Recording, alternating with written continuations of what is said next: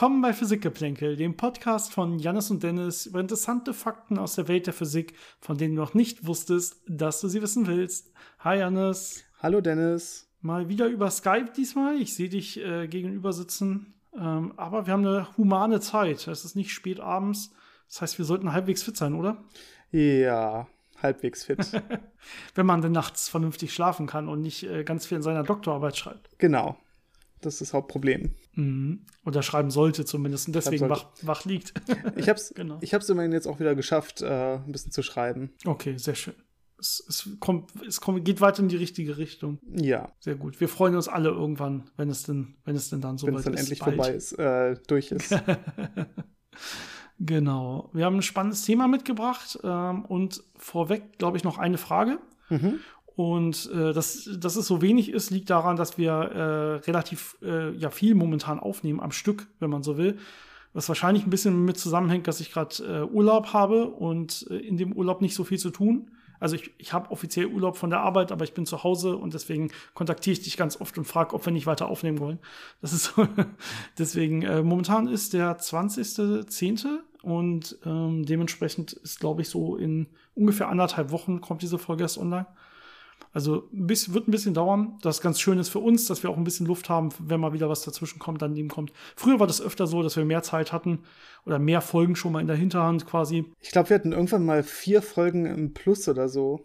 ganz, ganz früher. Ja, das Nachteil ist natürlich, man kann nicht so gut ähm, ja auf, direkt auf Fragen quasi antworten. Also man muss dann auch, wenn man eine Frage stellt, erstmal drei, vier Folgen warten, bis die, bis die Antwort dazu kommt. Das war ein bisschen doof. Das klappt natürlich deutlich besser, wenn man eine Frage stellt und drei, vier Tage später kommt die Folge mit der Antwort dazu. Ähm, auf das Weltgeschehen reagieren konnten wir auch so immer, weil wir dann zu Notfolgen dazwischen geschoben haben. Das geht ja dann. Und die Physik selber, ja, ändert sich jetzt ja nicht so schnell äh, über so kurze Zeiträume normalerweise. Aber genau, das mit den Fragen ist auf jeden Fall ein Vorteil, wenn man nicht zu viele Folgen zumindest voraus ist, so dass man nicht selber vergessen hat, dass man mal eine Frage gestellt hat äh, und ähm, dann irgendwie vier, fünf Wochen später irgendwo eine Antwort bekommt. Genau, aber so weit sind wir ja noch lange nicht. Ich meine, jetzt so anderthalb Wochen, das, das kann man zur Not auch mal warten, hoffe ich zumindest. Ähm, dementsprechend äh, schickt uns bitte weiterhin viele eurer Fragen. da würden wir uns sehr drüber freuen. Wie immer physikgeplänkel at gmail.com, physikgeplänkel zusammengeschrieben, geplänkel mit AE oder über unsere Social Media Kanäle auf Instagram und Facebook äh, könnt ihr uns Nachrichten schicken. Und äh, bevor wir zu einer Frage kommen, möchte ich ganz kurz eine Sache äh, anmerken, die uns Markus per E-Mail geschickt hat.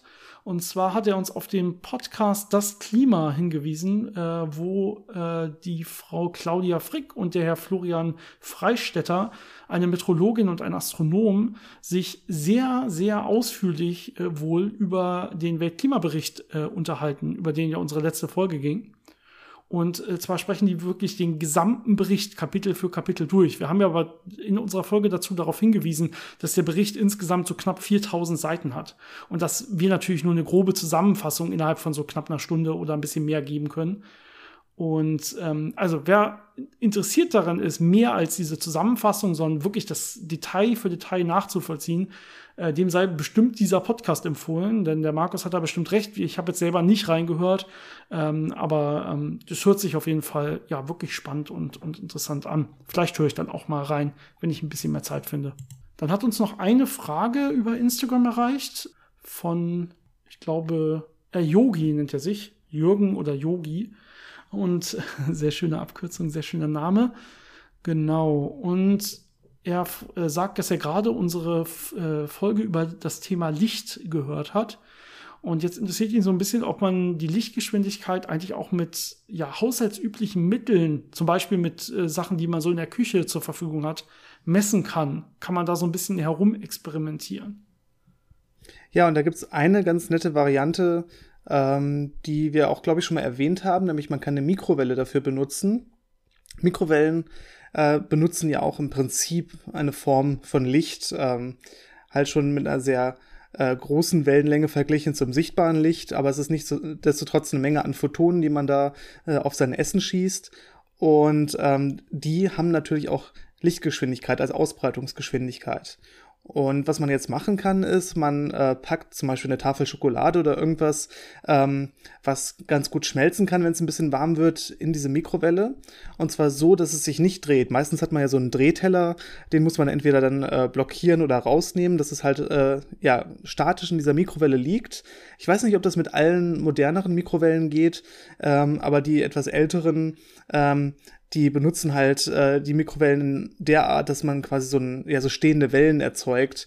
Und normalerweise ist der Drehteller dafür da, dass sich Essen dann da durch diese äh, verschiedenen Knoten und Bäuche durchbewegt, dass es auch einigermaßen gleichmäßig erwärmt wird. Ähm, theoretisch kann man natürlich auch diese stehende Welle so ein bisschen ändern, deswegen weiß ich nicht, wie das aktuell ist. Ähm, aber in den üblichen Mikrowellen, die ich so kenne, kann man das so machen. Und was jetzt passiert ist, dass äh, diese stehende Welle dafür sorgt, dass an einigen Stellen die Schokolade schmilzt und an anderen nicht. Und wenn man jetzt äh, sich überlegt, ich habe eine stehende Welle, das heißt, ähm, diese Maxima sind eine halbe Wellenlänge voneinander entfernt. Das kann ich jetzt mit einem äh, Lineal messen, das sind so ein paar Zentimeter. Und ähm, natürlich kann ich dann auf die Mikrowelle draufschauen, bei welcher Frequenz die betrieben wird. Das sind typischerweise so ja zweieinhalb Gigahertz äh, für die meisten. Und äh, dann kann ich ja nach dieser Formel äh, c ist gleich Lambda mal f, also die Lichtgeschwindigkeit ist gleich äh, die Wellenlänge mal die Frequenz, eben die Lichtgeschwindigkeit bestimmen. Genau, das äh, geht natürlich nur so gut, wie man dann letztendlich auch weiß, dass die Frequenz der äh, Mikrowelle übereinstimmt und dass man, äh, wie genau man diese Knotenpunkte jetzt auf seiner Schokolade messen kann. Also man wird da wahrscheinlich äh, in die Größenordnung kommen, aber nicht exakt sein, äh, wie du es uns, glaube ich, geschrieben hattest in der Frage, ob man es sehr exakt messen kann. Ähm, aber ich glaube, so für so ein Haushaltsexperiment ähm, reicht das, ja, ist das schon sehr beeindruckend.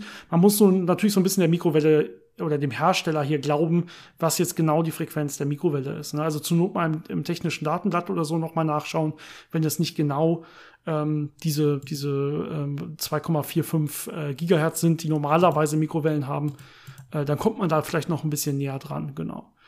Ähm, ja, Mikrowellen regen ja vielleicht als, als, als äh, Fun Fact äh, nebenbei noch, wenn wir gerade darüber reden, regen ja normalerweise oder diese Mikrowellenstrahlung, die du angesprochen hast, regt ja normalerweise die Wassermoleküle vor allen Dingen zum Schwingen an. Ne?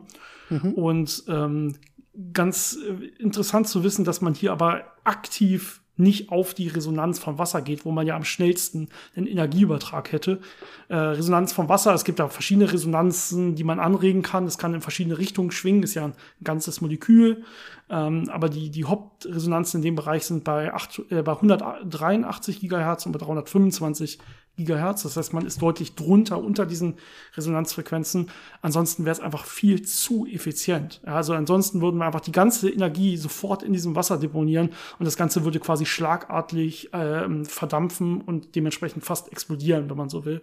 Da kann man nicht langsam mit Lebensmittel warm machen. Da will man ja schon, dass die Thermodynamik noch eine Rolle spielt. Das heißt, dass diese Wärme jetzt auch sich noch verteilt und so ein bisschen diffundiert und so. Deswegen muss man aktiv diesen Prozess ein bisschen verlangsamen und das Ganze dann ja auch noch vernünftig drehen, so dass sich das Ganze gut verteilt und so weiter. Also man geht hier aktiv von dem, von dem optimalen Punkt weg. Wenn man irgendwas sehr schnell, sehr heiß machen wollen würde, würde man eigentlich zu anderen Frequenzen gehen. Genau, aber sehr, sehr schöne Frage. Vielen Dank dafür. Ähm, anderes Experiment in der Küche ist uns jetzt spontan nicht eingefallen. Vielleicht gibt es da auch noch andere Sachen, die man machen könnte, theoretisch. Äh, ja, könnt ihr uns ja, wenn ihr Ideen habt, mal schreiben, dann äh, sprechen wir da auch noch mal drüber auf jeden Fall. Und ansonsten war es das, soweit ich das sehe, für diese Woche schon mit Fragen. Und wir können über das Thema reden, was ja auch schon im Folgentitel steht, nämlich, obwohl ich weiß noch gar nicht so genau, wie es nachher heißt. Den denke ich mir immer später erst aus. Aber es geht um das Fliegen und es geht um, ja, wie funktionieren überhaupt Flügel, vor allen Dingen von Flugzeugen. Wir können das vielleicht im Nachhinein dann noch, noch ein bisschen erweitern. Äh, das Konzept ist ja ungefähr ähnlich bei, bei allen Sachen, die dann letztendlich mit Flügeln fliegen. Also wie funktionieren Flügel im Flugzeug? Ja, es ist ein sehr spannendes Thema, ähm, weil jeder natürlich Flugzeuge kennt und ähm, auch andere Fluggeräte vielleicht schon mal benutzt hat, äh, so kleine entweder Drohnen oder so kleine Helikopter, die man so ein bisschen im Zimmer rumfliegen lassen kann, oder auch einfach Papierflieger, die man früher gebaut hat und dann äh, hat fliegen lassen. Und ich glaube, den meisten ist dann aber nicht wirklich klar, wie das im Detail eigentlich funktioniert. Man lernt in der Schule manchmal so Erklärungen, aber da gibt's häufig äh, falsche Erklärungen oder leicht falsche Erklärungen. Und äh, deswegen wollten wir das heute noch mal so ein bisschen mit all dem Wissen, was wir uns angelesen haben, versuchen, euch ein bisschen klarer näher zu bringen und auch möglichst korrekt näher zu bringen. Ähm, dass man da nicht äh, irgendwelche falschen Vorstellungen behält, sondern eine gute Idee bekommt, wie das eigentlich funktioniert und äh, dann auch sich leicht vorstellen kann, wie das in ganz vielen anderen Umständen funktioniert, was nicht direkt mit Fliegen zu tun hat, aber wo die gleichen Prinzipien dann benutzt werden. Genau. Na, also wir reden jetzt erstmal über so klassische Flügel von großen Flugzeugen, würde ich sagen. Genau. Die hat jeder schon mal gesehen, die kann man sich vorstellen. Die müssen wir jetzt nicht noch ganz grob beschreiben. Wir können es äh, später noch mal im Detail vielleicht ein bisschen ansprechen, wie jetzt da die beste Bauform wäre oder so. Äh, fangen wir vielleicht, gehen wir, holen wir vielleicht mal die Leute ab, indem wir mal über dieses Konzept der Schule sprechen. Ähm, ich weiß nicht genau, welches Konzept heutzutage meistens so gelehrt wird. Es sind meistens zwei Sachen, die angesprochen werden, zwei verschiedene Konzepte. Und es kann schon sein, dass das so ein bisschen zu Unmut führt, weil man nicht sich sicher ist nachher als Schüler, welches der beiden Konzepte ist es denn jetzt. Ja, und vielleicht können wir die erstmal einzeln besprechen und dann auch, ja, diese Bilder sind nicht falsch, sondern die sind so ein bisschen unvollständig, sondern es fehlt so ein bisschen, ja, der Überblick zwischen den beiden oder der Übergang zwischen diesen beiden Modellen. Und es führt dann aber manchmal zu auch falschen Aussagen, die quasi getroffen werden innerhalb dieser, dieser eigenen Modelle. Vielleicht fange ich mal an mit dem ganz klassischen Impulsübertrag. Das kann man sich ja vorstellen. Also wir haben ein Flugzeug und das fliegt jetzt relativ schnell nach vorne, zum Beispiel indem es einfach einen Motor hat, also seine Turbinen zum Beispiel hat, indem es Brennstoff benutzt, um irgendwie ja, voran, voranzukommen. Ja, so wird es erstmal Geschwindigkeit irgendwie haben. Das kann man sich schon mal vorstellen. Und jetzt kann man sagen, okay, wir haben einfach unsere Flügel und das sind jetzt einfach irgendwelche ja, rechteckigen, flachen Flügel erstmal in diesem Bild. Noch nicht so aerodynamisch. Das kommt dann quasi später erst hinzu. Und die würde ich jetzt in diesem Bild einfach ein bisschen schräg stellen, so schräg nach vorne ankippen, so dass mich der Fahrtwind, der kommt aufgrund meiner schnellen Bewegung, diese ganzen Luftteilchen würden jetzt einfach die Flügel treffen. Ja, und dadurch würden sie natürlich ihren Impuls letztendlich übertragen an das Flugzeug und mich im Prinzip nach oben wegdrücken oder das Flugzeug nach oben wegdrücken. Das heißt, hier kommt wirklich so ein klassischer Auftrieb aufgrund dessen, dass die ganzen Luftteilchen alle von unten auf die Flügel prasseln und das Flugzeug anheben. Ja, das wäre so eins dieser klassischen Bilder, wie, Flug, äh, wie Flügel in so einem Flugzeug funktionieren könnten. Ja, das ist natürlich noch ein bisschen ungenau. Da werden wir gleich noch drauf eingehen, äh, was da im Detail noch äh, nicht ganz vollständig ist oder schief läuft. Der zweite Aspekt, den man oft hört, ähm, ist, dass man die Bernoulli-Gleichung benutzt. Ähm, Bernoulli ist einfach die Aussage, dass wenn eine Flüssigkeit, und Luft ist ja in dem Fall auch ungefähr eine Flüssigkeit, ähm, wenn eine Flüssigkeit strömt, dann hängt der Druck von der Geschwindigkeit der Strömung ab. Das heißt, wenn Flüssigkeit schneller strömt, hat man einen geringeren Druck. Wenn die Flüssigkeit langsamer strömt, hat man einen höheren Druck. Und ähm, jetzt ist es auch in Wirklichkeit so, dass äh, wenn ich so einen Flügel habe, die Luft oben drüber schneller strömt als unten drunter. Äh, die falsche Vorstellung, die man teilweise gelernt hat, ist, dass äh, die Luft quasi oben und unten äh, so strömen muss, dass sie hinter dem Flügel gleichzeitig ankommt und deswegen oben, weil es ein längerer Weg ist, schneller sein muss. Das ist nicht korrekt, das ist falsch. Aber es ist wirklich so, dass die Luft oben drüber schneller strömt. Und die kommt dann auch wirklich mhm. früher hinten am Flügel an, als die Luft, die unten drunter durchströmt. Und das sorgt eben dafür, oder das kann man sich so vorstellen, dass die Luft, weil sie oben schneller strömt, einen niedrigeren Druck oberhalb des Flügels erzeugt, einen größeren Druck unterhalb des Flügels, weil sie da langsamer strömt und dann insgesamt ein Auftrieb entsteht äh, durch diese Druckdifferenz. Ähm, das beantwortet natürlich noch nicht, warum genau diese, äh, ja, dieser Fluss genauso stattfindet und warum diese Druckdifferenz entsteht. Aber das ist so die grobe Vorstellung, ähm, was auch im Prinzip korrekt ist, dass eben diese Druckdifferenz durch die Strömungsgeschwindigkeiten, die unterschiedlich sind, entsteht. Und dadurch habe ich dann Auftrieb. Genau, vielleicht kann ich einmal an der Stelle noch Bernoulli selber erklären. Also warum führt es überhaupt zu einer Kraft, wenn ich da eine Druckdifferenz habe an der Stelle? Also der, der zweite Schritt von Bernoulli quasi an der Stelle. Äh, wenn ich jetzt wirklich davon ausgebe, ich hätte äh, davon ausgehe, ich hätte unten äh, äh, oben drüber über dem Flügel, der jetzt natürlich schön gebogen sein muss, ne? Der muss jetzt asymmetrisch sein, sonst sehe ich ja überhaupt keinen Unterschied zwischen oben und unten. Ähm, sagen wir jetzt, ich hätte quasi oben, wo der längere Teil ist, ich hätte da wirklich das Ganze als ein bisschen Unterdruck und ich hätte oben, äh, unten drunter ein bisschen Überdruck. Dann würde das einfach heißen, ich habe quasi unten drunter ein paar mehr Teilchen pro Volumeneinheit, als ich oben habe. Und Druck ist jetzt einfach ähm, quasi heißt jetzt einfach, dass diese Teilchen, diese Luftmoleküle, die ich da habe, regelmäßig immer äh, ja wirklich auftreffen auf meinen Flügel und da wieder diesen klassischen Impulsübertrag machen. So wie ich mir das vorhin auch vorgestellt habe, wo sie einfach bei Fahrtwind genau frontal auf diesen Flügel treffen. Ja, und das würde jetzt aber von beiden Seiten passieren. Also ich habe ja oben drüber Luft, die trifft jetzt quasi von oben auf den Flügel und ich habe unten drunter Luft. Diese Moleküle würden jetzt von unten auf den Flügel treffen. Und hätte ich jetzt eben denselben Druck, also dieselbe Anzahl von Molekülen, würde sich das genau auf, ausgleichen und ich würde deswegen, deswegen weder eine Kraft nach oben oder nach unten spüren. Habe ich jetzt aber unten mehr Moleküle, also ist das Ganze unten ein bisschen dichter als oben, dann wird von oben, äh, von unten letztlich mehr auftreffen als von oben auftrifft und dann würde ich eine resultierende Kraft durch diesen Druckunterschied nach oben haben. Ja, das ist diese klassische Erklärung, die man auch normalerweise lernt, wenn man sich mit dieser Bernoulli-Gleichung äh, auseinandersetzt und dann sieht, okay, wenn ich das so habe, dann wird letztendlich eine Kraft nach oben führen, was du ja auch gesagt hast, was richtig ist. Ein Problem ist es immer, wenn man es jetzt nur damit erklären will. Das heißt, man muss jetzt ja irgendwie dann noch eine Begründung finden, warum ist denn die Luft, die oben lang geht, schneller als die Luft, die unter dem Flügel vorbeigeht. Und dann sagt man normalerweise als so ganz einfache Erklärung, okay, die Luft trennt sich ja am Anfang des Flügels und hinten muss sie dann wieder zur selben Zeit zusammenkommen. Und da der Weg obenrum länger ist als untenrum, ja, muss es dann oben schneller fließen, quasi, die Luft. Aber diese Erklärung ist falsch. Also sie muss sich hinten ja gar nicht wieder treffen. Wo soll diese Bedingung herkommen? Und das tut sie in der Regel auch nicht. Und dann sieht man, wenn man da in diese einfachen Begründungen oder, oder Ansätze so ein bisschen tiefer reingeht, dann äh, sieht man, dass es nicht ausreicht, dass man im Prinzip ein bisschen detaillierter gucken muss und das ganze System ein bisschen komplexer wird als das. Das ist äh, durchaus das Problem dabei. Ähm, also das waren jetzt so die einfachen Ansätze und äh, jetzt wir versuchen, das so ein bisschen vollständiger zu erklären. Nicht so vollständig, dass man sagt, wir nehmen hier die Navier-Stokes-Gleichung, die ja das Fließverhalten äh, von Flüssigkeiten komplett beschreibt mathematisch, aber die sehr kompliziert sind und das kann man im Prinzip dann mit einem Computer lösen, aber da kriegt man nicht so wirklich Intuition her.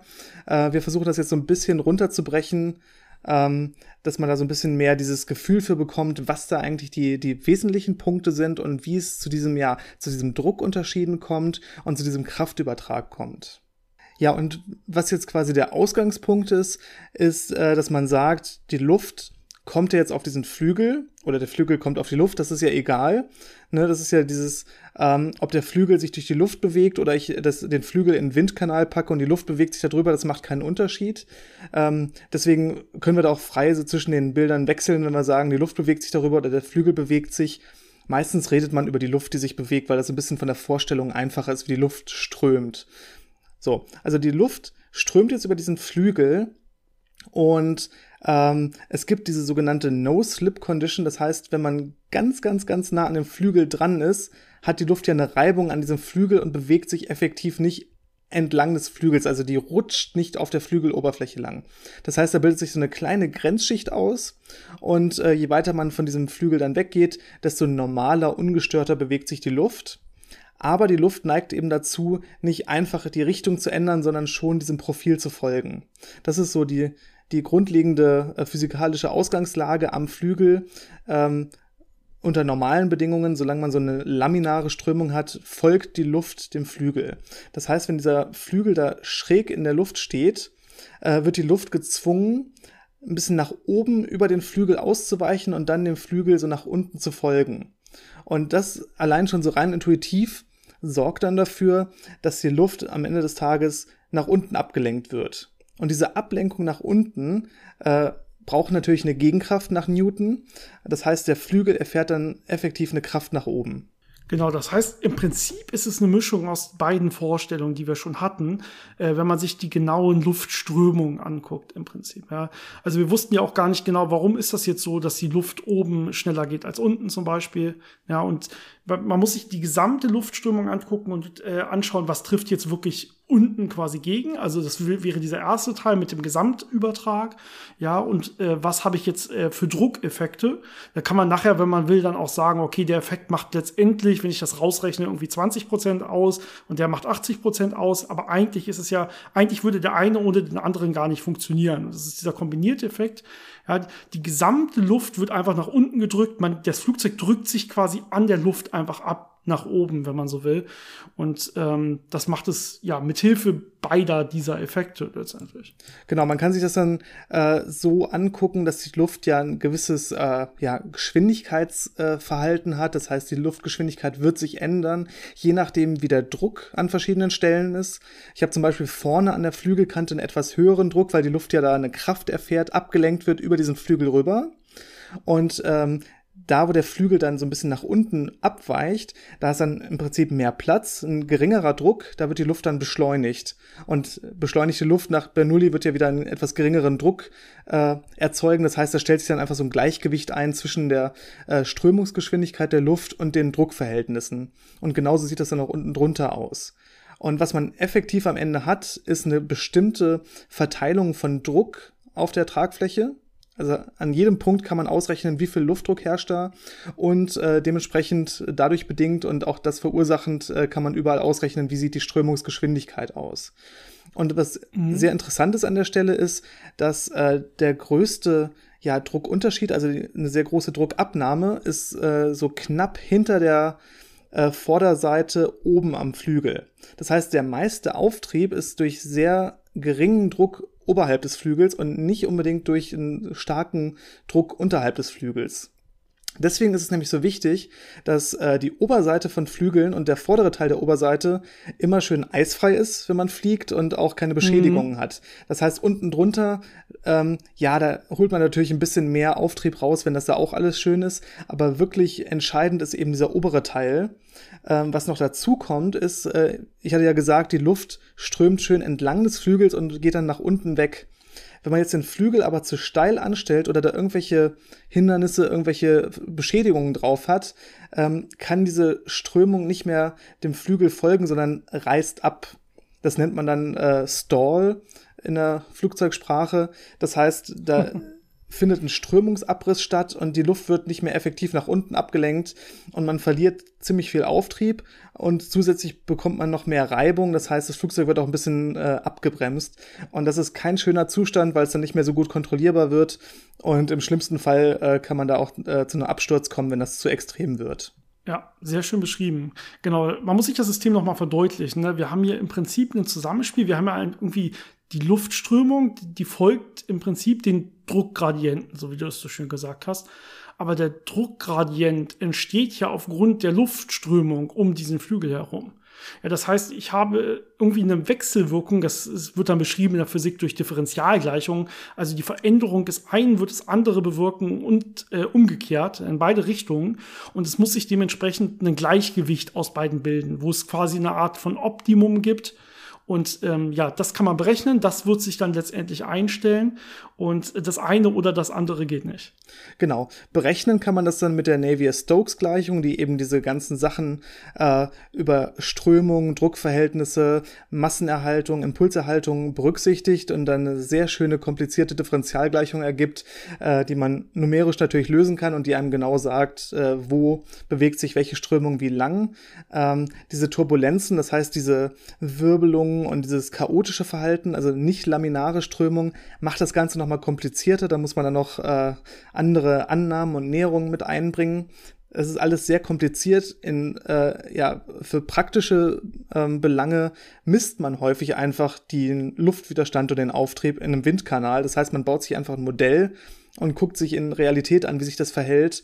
Und dann kann man das vergleichen mit den Rechnungen und gucken, wie gut äh, können die Rechnungen das ähm, widerspiegeln oder wo unter, unter welchen Bedingungen versagen die vielleicht. Also gerade so bei, was wir gesagt hatten, dieser Anstellwinkel ist sehr entscheidend und bei kleinen Anstellwinkeln sind die meisten Rechnungen sehr gut, auch äh, bestimmte vereinfachte Rechnungen.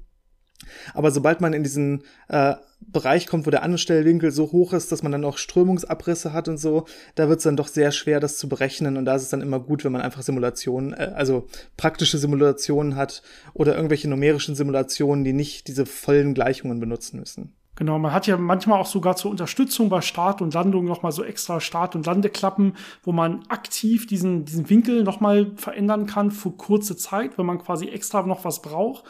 Ähm, und äh, die großen Flügel selber haben das ja normalerweise, wenn dann nur auch noch mal so klein obendrauf manchmal, aber eigentlich gar nicht. Das heißt, der Hop-Prozess findet dann wirklich statt über die, ja, über diesen konstanten kleinen Anstellwinkel, den man ja kaum sieht und natürlich über die Form. Das heißt, die Form ist entscheidend. Wie dick ist das Ganze? Wie ist das Ganze gewölbt? Ja, wie läuft das nach hinten dann spitz zusammen meistens relativ?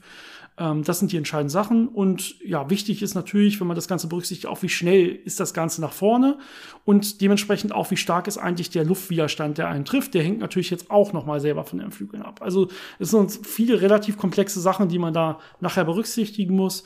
Ähm, Was vielleicht noch ganz interessant ist äh, zu dem Anstellwinkel, ähm, daraus merkt man ja schon, man braucht immer einen gewissen Anstellwinkel, damit das Flugzeug Auftrieb hat. Und jetzt kann man in einem gewissen Bereich sagen, wenn der Anstellwinkel etwas größer ist, dann habe ich mehr Auftrieb. Und wenn dieser Auftrieb jetzt größer ist, ist also meine Gewichtskraft, dann steigt das Flugzeug auf. Das heißt, wenn ich irgendwie nach oben fliegen möchte, muss ich das Flugzeug so ein bisschen steiler anstellen, dann wird es langsam steigen. Aber das heißt auch, wenn ich jetzt langsam zur Landung ansetzen möchte, dass ich nicht einfach die Nase nach unten kippe und in den Sturzflug gehe, sondern dass ich einfach den Anstellwinkel ein bisschen weniger groß mache und dann der Auftrieb ein bisschen kleiner wird und das Flugzeug beginnt dann langsam zu sinken. Ähm, das sieht man dann immer schön, wenn man so ein Flugzeug landen sieht, dass die Nase ja trotzdem oben, damit man immer noch diesen äh, gewissen Anstellwinkel hat, dass man auch noch genug Auftrieb hat und nicht einfach äh, ja auf dem Boden äh, stark aufschlägt, sondern das kontrolliert aufsetzen kann.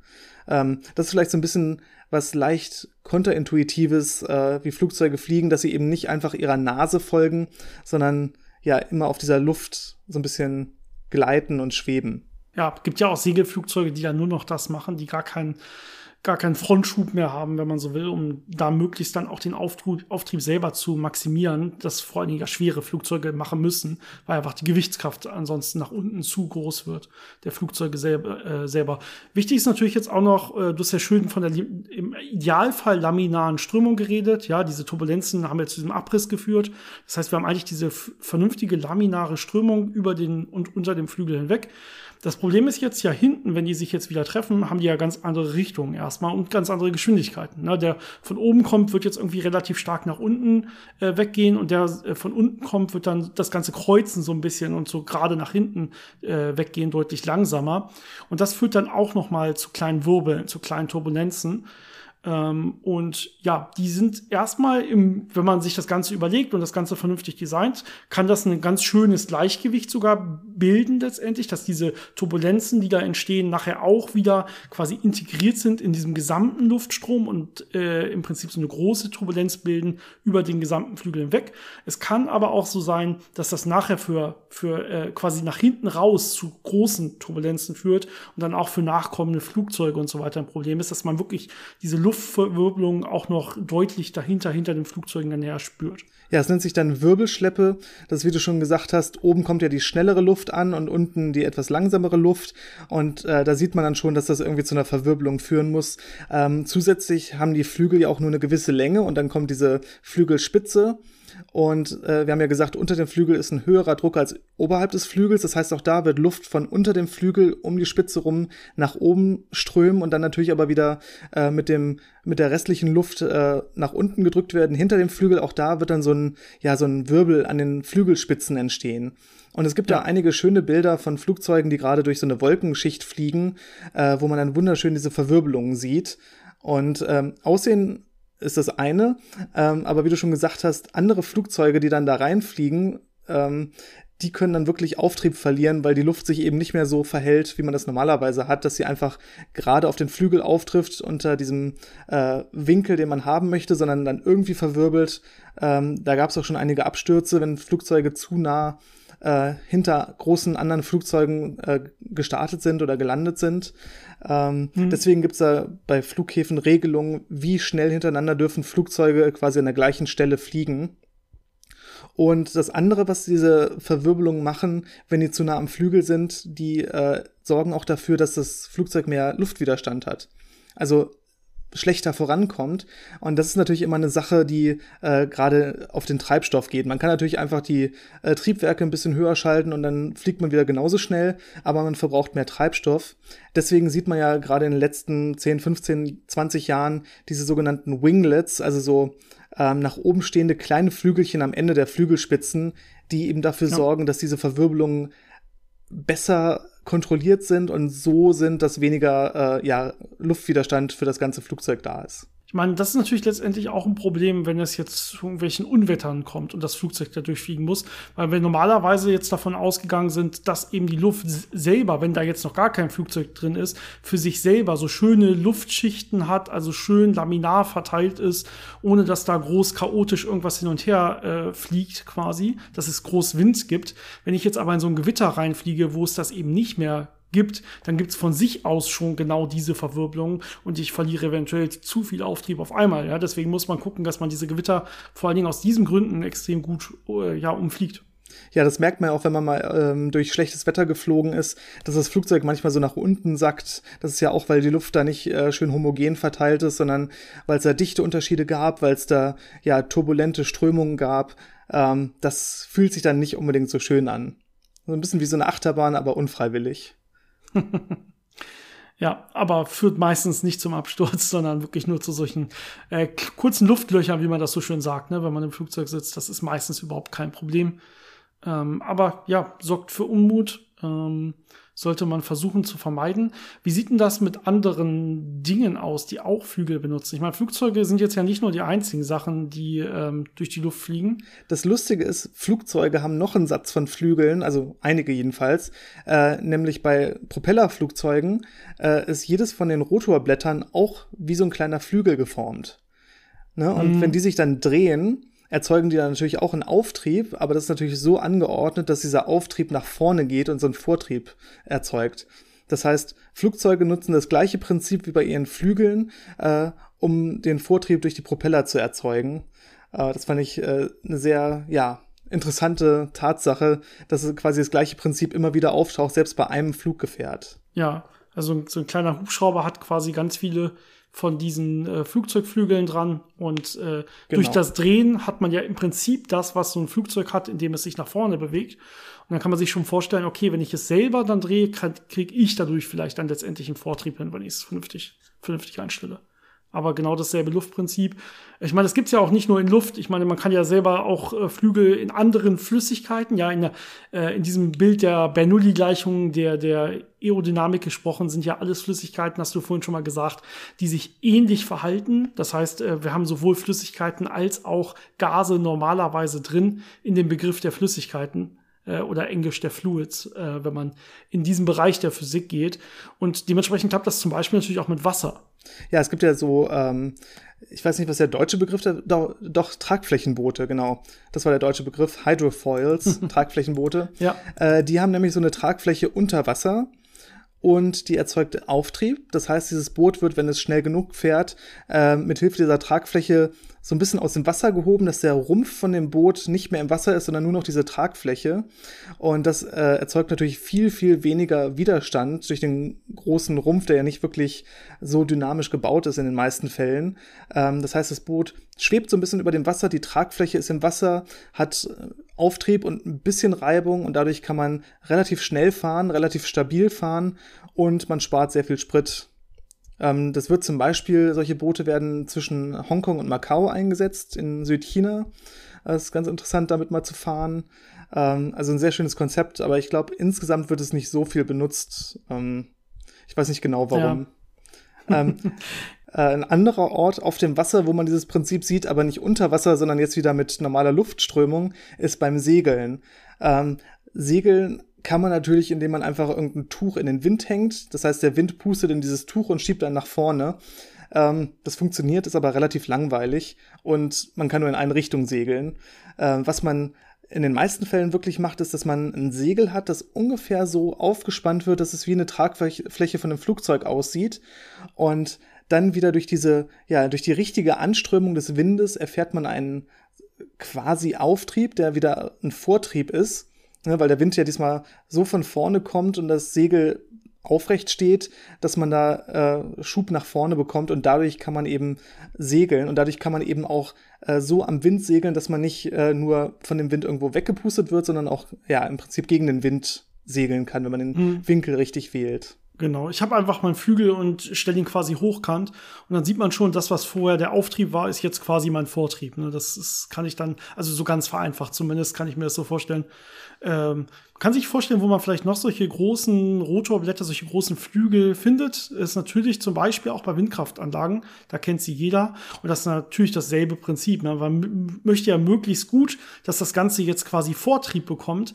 In dem Fall wird der Vortrieb ja so, zu so einer Art Seitentrieb umgewandelt, wenn man so will. Also jedes Rotorblatt selber würde gerne zur Seite gehen und dadurch dreht sich das ganze System dann letztendlich. Aber es basiert natürlich exakt auf demselben Prinzip und die sehen auch ziemlich identisch aus. Ich meine, jeder von euch hat die wahrscheinlich schon mal gesehen und äh, wird dann die Ähnlichkeit zu Flugzeugflügeln auch erkannt haben. Ja, besonders gut sieht man das, wenn die auf irgendwelchen äh, Parkplätzen an der Autobahn abgestellt sind, diese großen äh, Rotorblätter, wenn die auf dem Weg äh, sind, da zum Windpark transportiert zu werden. Da sieht man sehr schön, ähm, was für ein Profil die haben und auch, dass dieses Profil nicht über die ganze Länge gleich ist, sondern äh, dass sie teilweise sich so ein bisschen in, in sich drehen und dass dieses Profil sich verändert, äh, was einfach eine Optimierung ist, äh, weil die Strömung und der Auftrieb äh, schon davon abhängig ist, wie nah man jetzt zum Beispiel am Flugzeugrumpf ist oder wie nah man an dieser Spitze ist. Das heißt, da hat man sehr viel äh, Entwicklung da reingesteckt, eben, dass an jeder Stelle möglichst viel Auftrieb rausgeholt wird. Genau, ne, man behilft sich immer mit beiden Sachen, mit Simulationen und einfach mit dem Testen, aber du hast ja selber schon gesagt, das Testen ist normalerweise deutlich einfacher. Äh, Wenn es dann zu so Riesenstrukturen kommt, wird man es wahrscheinlich vorher erstmal simulieren und äh, danach dann aber auch nochmal testen und verändern und nochmal testen. Das ist dann eine Kombination aus beiden wahrscheinlich. Bei kleineren Sachen äh, macht es wahrscheinlich mehr Sinn, ist die äh, komplette Zeit über immer wieder zu testen. Ja, was man oft nicht ganz so intuitiv äh, sich vorstellt, ist, dass auch Gebäude und hohe Strukturen wie auch so Türme oder Schornsteine äh, eine gewisse Aerodynamik haben und Auftrieb erfahren können.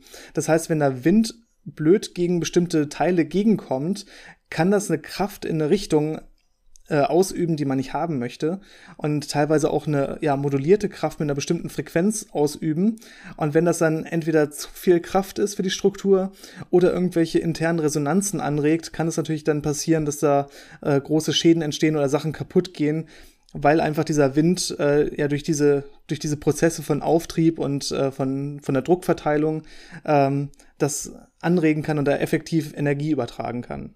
Genau, also gerade wenn die Strukturen, also zum Beispiel Schornsteine oder so, sehr hoch werden, äh, muss man aufpassen, dass man sie eben vielleicht nicht gerade aerodynamisch perfekt baut, also sehr rund oder vielleicht sogar noch oval oder so in irgendeine Richtung, sondern dass man sie dann wirklich so baut, dass äh, Luft gebrochen wird daran, dass man Ecken und Kanten hat, ähm, dass sie ein bisschen mehr Fläche bieten de, dem äh, die, ja der Luft, die darauf trifft, damit man eben solche Effekte, solche Schwingungen dann vermeidet die dann, gerade wenn sie auf der Eigenfrequenz dieses äh, Schornsteins oder so sind, das Ganze dann auch wirklich kaputt machen kann. Und das ist richtig. Ähm, man kann ja mit äh, diesem System ähm, nicht nur nach oben, man kann ja theoretisch sogar auch nach unten gehen. Ne? Man kann das Ganze ja einfach andersrum bauen und dann statt einem Auftrieb einen Abtrieb generieren. Das kann auch mal gewünscht sein. Das ist zum Beispiel gewünscht, ähm, bei Autos und äh, da kann man vor allen Dingen das Beispiel nehmen, das, das Extrembeispiel bei sehr schnellen und sehr leichten Autos. Das heißt, da will man auf jeden Fall vermeiden, dass sie irgendwie abfliegen, dass sie hochgehen, äh, wenn man so will. Zum Beispiel bei Formel 1 Autos. Na, da macht man das wirklich aktiv. Da hat man jetzt aktiv zum Beispiel in der Front diese Frontflügel äh, und auch äh, hinten na, so, so ein Rückflügel, wo man aktiv probiert, das Ganze genau andersrum als beim Flugzeug so aufzubauen, dass es einen extrem starken Abtrieb gibt und das Ganze wirklich auf den Boden gepresst wird. Ja, also mittlerweile sind die gesamten Formel 1 Autos quasi als ein großer Flügel gebaut, um möglichst viel Abtrieb zu bekommen, äh, dass sie möglichst viel Grip auf der Straße haben. Das heißt, die Reifen mit viel Anpressdruck auf die Straße kommen, dass sie effektiv ihre Leistung auf die Straße bringen können und dass sie eben nicht so leicht abfliegen. Und äh, das ist so viel, dass man theoretisch so ein Formel-1-Auto, äh, wenn es auf Geschwindigkeit ist, unter eine Decke kleben könnte und es würde dann da an der Decke langfahren. Weil es einfach so viel, ja, so viel, in dem Fall wäre es dann wieder Auftrieb, aber so viel Abtrieb erzeugt, dass es so gut auf eine Straße gepresst wird, dass es auch sein eigenes Gewicht halten könnte. Das hat man bisher noch nicht, ja. äh, glaube ich, praktisch demonstriert, weil das einfach schon ja gewisse Faktoren gibt, äh, Kosten man braucht relativ lange Strecke, die dann sehr gut gemacht ist, äh, dass keiner auf die Idee gekommen ist, das äh, wirklich umzusetzen. Aber wer weiß, vielleicht äh, geht ja. man irgendwo mal in einen großen Tunnel, baut eine Rennstrecke kopfüber ein und lässt die Autos dann da über Kopf durchfahren mit irgendwelchen sehr wagemutigen Fahrern. Hört sich interessant an. Ich meine, man, man stellt sich das jetzt vielleicht als so eine Art Looping-Effekt vor, aber das darf man hier nicht verwechseln. Der Looping wäre ja, dass man wirklich eine Zentrifugalkraft quasi nach außen hat. Hier wäre es wirklich auf eine lange Distanz einfach möglich, dass man wirklich einfach an der Decke fährt. Einfach nur, weil die Luftströmung dafür sorgt, dass das Ganze wie beim Flugzeug dann quasi nach oben gepresst wird. Das wäre wirklich nochmal was anderes. Und äh, wirklich wäre wirklich ein sehr spannendes äh, Experiment, das mal mit einem wirklichen Formel 1 Auto oder so zu, zu demonstrieren, zu machen. Äh, Stelle ich mir lustig vor. Ja, abschließend kann man vielleicht noch eine Sache erwähnen. Nicht wir Menschen versuchen zu fliegen, sondern wir haben dieses Konzept ja irgendwo her. Ne, wir haben das ja von den Vögeln. Die Vögel machen das schon viel länger und auch viel besser als wir normalerweise. Wir versuchen ja immer nur nachzuahmen. Ähm, die Vögel fliegen natürlich auf sehr, sehr ähnliche Weise. Die Flügel der Vögel sind natürlich im Prinzip ein Vorbild und nachdem wir unsere Flügel selber gebaut haben. Wobei man natürlich sagen muss, die sind nicht so richtig auf diese extrem laminaren Strömungen angewiesen, außer es sind gerade so Segelflieger äh, oder so, die wirklich gleiten. Aber ansonsten haben die natürlich sehr, sehr bewegliche Flügel. Das heißt, sie können ihren Winkel immer konstant äh, so ändern, äh, schlagartig, wenn sie das gerade wollen. Ähm, sie können die Flügel nach links und nach rechts drehen und so weiter. Das heißt, je nach Vogel muss man wahrscheinlich eine ganze eigene Podcast-Folge darüber halten, wovon wir wenig Ahnung haben haben, weil wir mhm. jetzt keine Vogelexperten sind und Vogelflugexperten. Aber das physikalische Grundprinzip ist dasselbe, außer dass ich halt zusätzlich meine Flügel extrem drehen kann und zusätzlich natürlich auch noch schlagen kann, die Flügel. Also ich habe noch wirklich Muskelkraft, die ich zusätzlich auch noch reinstecken kann in diesen Flug und mich noch effektiver von der Luft quasi abdrücken kann. Ja, wenn man so einen Vogelflug in äh, Zeitlupe sieht, dann sieht man auch, dass beim Schlagen auch der Winkel des Flügels sich die ganze Zeit ändert. Also die passen das schon genau an mit diesem Anstellwinkel auf die Luftströmung, die sie ja durch das Schlagen selber erzeugen. Äh, das ist ganz spannend. Und vielleicht noch eine Tatsache, die man rausgefunden hat und was man ja auch kopiert, ist, dass gerade so diese größeren Vögel wie Adler, ähm, dass sie so ein paar einzelne Federn an den Flügelspitzen haben, die so ein bisschen nach außen stehen und so ein bisschen locker da hängen. Und das ist auch wieder so, ein, äh, so eine Maßnahme, um eben diese diese Verwirbelung und so so im Griff zu haben, dass man nicht unnötig äh, viel ja, Luftwiderstand erzeugt beim Fliegen. Ähm, weil für einen Vogel ist es schon relativ entscheidend, äh, dass er nicht so viel Energie verliert, sondern effizient mit seiner Energie umgeht. Ähm, bei einem Flugzeug ist es ja, um Kosten zu sparen, aber das könnte man sich ja leisten. Aber so ein Vogel, wenn er weit fliegen muss und gerade eine bestimmte Menge gegessen hat, äh, der hat da nicht so viel Wahl, sondern der will überleben. Äh, deswegen muss er da wirklich dann auch Energie sparen. Und deswegen ist das alles äh, mit der Evolution alles dann sehr effizient geworden. Und wenn man das mhm. Design vernünftig kopieren könnte, äh, könnte man wahrscheinlich noch eine ganze Menge sparen. Aber die Frage ist natürlich immer, kann man das so hoch skalieren, um das äh, ja, für, für menschliche Transportbedürfnisse zu nutzen. Ja, aber ist bestimmt noch äh, Luft nach oben, wenn man so will. Gut, okay, bei dem schlechten Wortspiel soll's, soll's, wollte ich es jetzt vielleicht auch belassen. Ähm, vielleicht äh, würde ich, also ich würde jetzt sagen, Janis, wenn du nichts mehr hast, äh, mhm. beenden wir es für, für diese Woche. Wir sehen uns spätestens nächste Woche wieder. Wir hören unsere Hörer hoffentlich dann auch nächste Woche wieder. Und äh, nochmal, ne, schickt uns Fragen, schickt uns Anmerkungen und schickt uns Themenvorschläge. Nochmal ein letzter Aufruf. Und dann würde ich sagen, wie immer, eine wunderschöne Woche euch allen. Äh, bis zum nächsten Mal. Ciao. Bis dann.